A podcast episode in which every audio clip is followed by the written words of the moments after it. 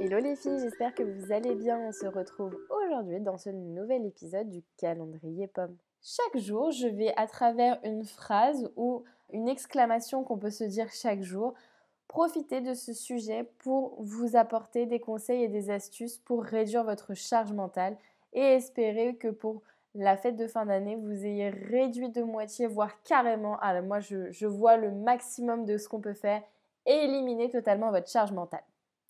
Découvrez chaque jour l'épisode avec la petite surprise que je vous ai concoctée. Je ne vous en dis pas plus et voici l'épisode du jour.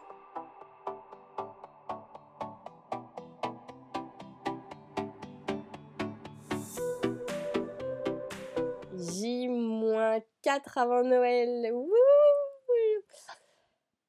Aujourd'hui, nous allons voir quelles sont nos émotions. Lorsqu'on se lance dans une reconversion professionnelle, ou même lorsqu'on en a plein la tête, on n'arrive pas à s'organiser, on a plein de projets, mais tout est décousu, on s'essouffle, on n'arrive pas à mettre un pas devant l'autre. Parfois, on se fatigue car on a plein de choses à gérer. On a plusieurs émotions qui se transvasent dans notre tête. On passe de la joie à la colère, à la frustration. Bref, c'est extrêmement fatigant énergétiquement parlant. Cela peut aussi arriver sur les fins d'année ou sur des fins de saison. Chaque cycle de l'année a aussi ses débuts et ses fins avec des chamboulements à chaque étape. Et bien souvent, ça se bouscule dans notre tête. Pour tous ces moments-là où on commence à être en surcharge mentale, qu'elle soit positive ou négative, il est intéressant de mettre pause deux secondes sur notre état et tout simplement faire un état des lieux.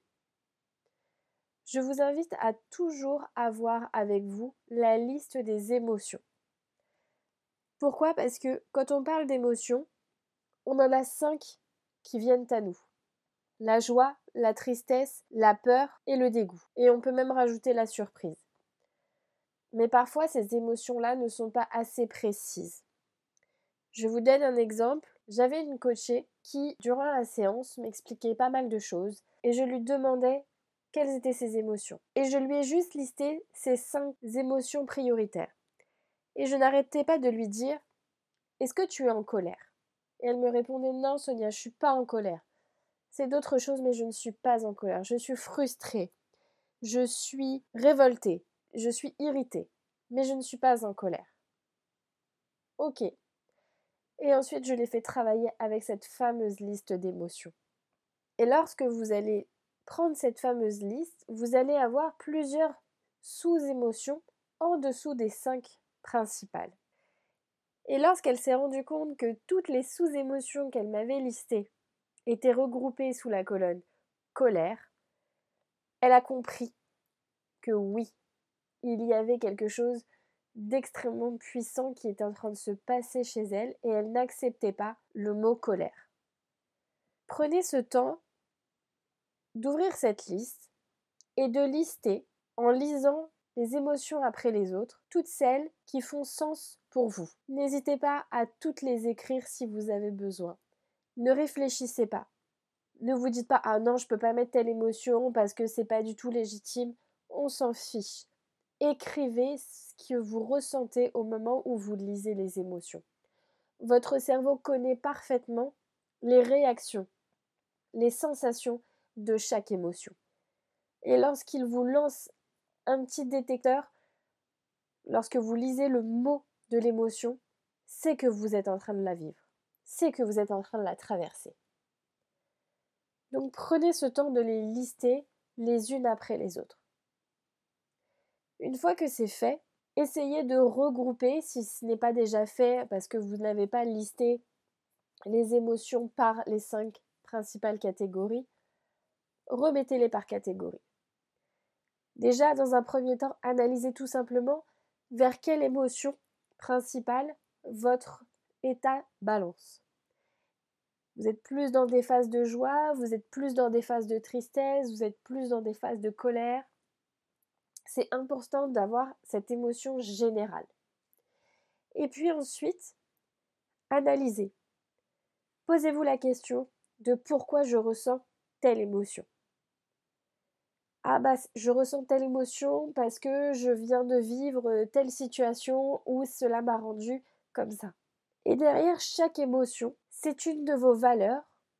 Dans les émotions dites négatives, même si je n'aime pas employer ce mot, toute émotion est forte.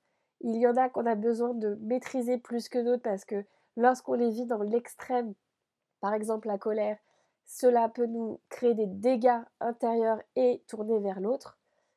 Mais je n'aime pas dire que la tristesse et la colère sont des émotions négatives, mais pour schématiser mes propos aujourd'hui, on va partir de ce principe-là, que la joie est plutôt positive, la surprise aussi, et puis la tristesse, la peur et la colère sont plutôt d'ordre négatif.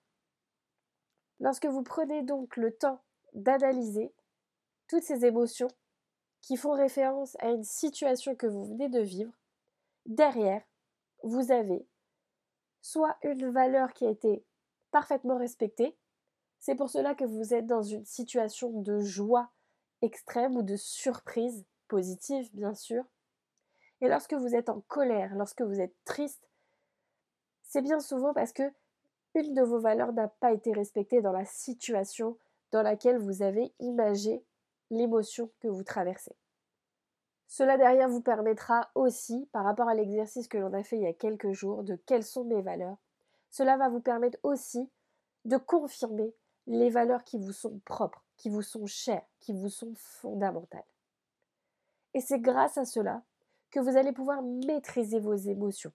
À partir du moment où vous savez pourquoi vous vous mettez en colère face à cette situation, face à ce discours que vous avez entendu, c'est parce qu'il y a une valeur profonde qui n'est pas respectée. Et dans ces cas-là, en position de défense, vous pourrez tout simplement dire ça ne correspond pas à mes valeurs. C'est pour ça que ça me met hors de moi. Et ça vous permettra aussi de prendre du recul et tout simplement de dire à la personne qui crée cette émotion, si c'est lors d'un échange, que ça soit verbal ou autre, de lui dire cela ne me correspond pas parce que ça ne répond pas à ma valeur fondamentale qui est ta ta ta ta ta ta. Et ça permettra à la personne en face de vous de prendre ce recul et de comprendre votre point de vue, l'émotion qui vous transperce au moment de la discussion, au moment de l'échange.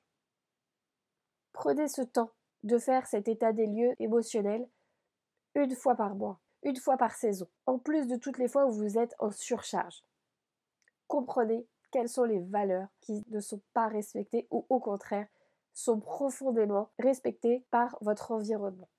Et vous verrez que derrière, vous apprendrez à prendre du recul, à prendre de la hauteur sur le contexte environnemental qui est autour de vous.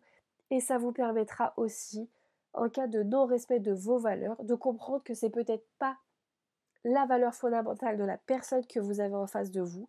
Et donc de respecter aussi, de ne pas rentrer tout de suite dans des situations conflictuelles, de faire place à ces fortes émotions dites négatives pour imaginer mes propos du jour, et cela vous permettra aussi de ne pas prendre à cœur les choses. C'est extrêmement puissant comme exercice. Je vous invite vraiment à prendre ce temps pour vous et à analyser vos émotions. Je vous souhaite une excellente journée et à demain pour une nouvelle astuce.